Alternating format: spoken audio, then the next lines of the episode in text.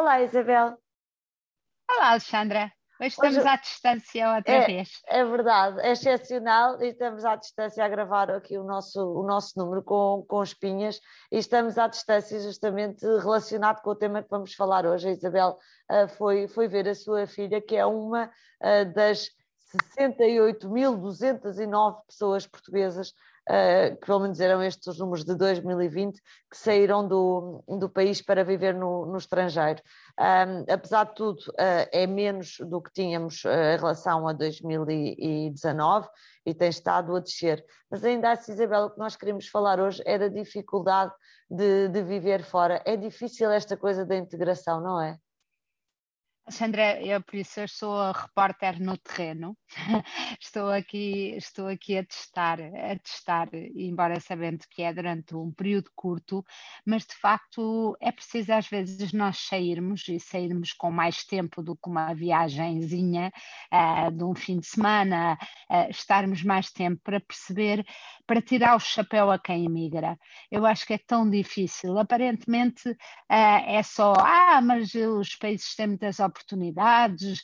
quando chegares a um lugar, a uma cidade, inscreves-te num ginásio, vais ter com, eh, vais a um pub, encontras rapidamente amigos mas não é. Eu acho que mesmo que estejamos em trabalho, mesmo que estejamos a estudar, a verdade é que sentirmos integrados, sentirmos parte de uma comunidade, sentirmos seguros, eh, é tão importante para o nosso bem-estar psicológico. Por isso, eu acho que de facto temos que tirar o chapéu a estas pessoas que têm a coragem de procurar uma vida melhor, condições melhores, ou uh, desenvolver o seu trabalho com, com, com mais oportunidades, porque não é, não é de facto uma coisa fácil. Isabel, uma das dificuldades que, que eu vejo no viver fora, e eu também uh, vivi fora, e numa idade uh, em que parece que é sempre mais fácil uh, construir relações. Foi um, um, Erasmus quando tinha, quando tinha 20 anos, não sei se já tinha,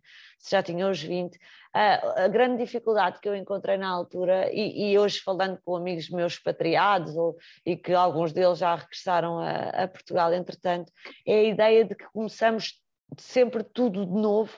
todos os dias com as pessoas. Enquanto quando estamos no nosso país, onde crescemos, fizemos amigos, temos as nossas famílias, nós não precisamos de explicar por palavras porque é que determinada situação nos fez sentir ou tristes ou contentes, não temos que explicar quem é que somos. E essa coisa de quando vamos para fora e de ter começado tudo de novo, a explicar o que é que nos faz rir, o que é que nos faz chorar, o que é que nos angustia, porque é que determinada situação nos fez sentir assim ou assado, é uma coisa muito difícil e que nos releva tanta energia que às vezes essa vontade de ir ao ginásio ou de ir ao pub ou qualquer coisa do género para tentar reconstruir fora a vida que temos cá dentro um, é tão difícil e, quase que só com a perspectiva nos apetece ficar no sofá uh, e não sair. Por isso eu também tiro o chapéu uh, às pessoas que, olha, que vão com coragem atrás de melhores oportunidades, mais salário, mais carreira, trabalhar com instituições de referência nas suas áreas, uh, mas é, é mesmo difícil.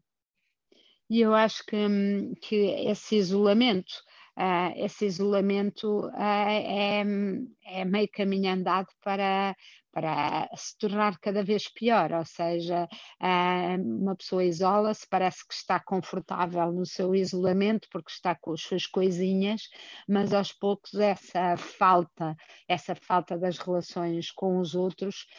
um, tem o seu preço. E, e eu acho, Alexandra, que isto é serviço público, é uma rádio de serviço público e não podemos deixar de lembrar que todos os que chegam a Portugal uh, e todos os que, que, que, vêm para Portugal sentem o mesmo. Portanto, se tem um vizinho, se tem um amigo, se tem um colega uh, que acabou de chegar, seja de onde for, um, não se esqueça de que, de que, faz toda a diferença convidá-lo para casa, integrá-lo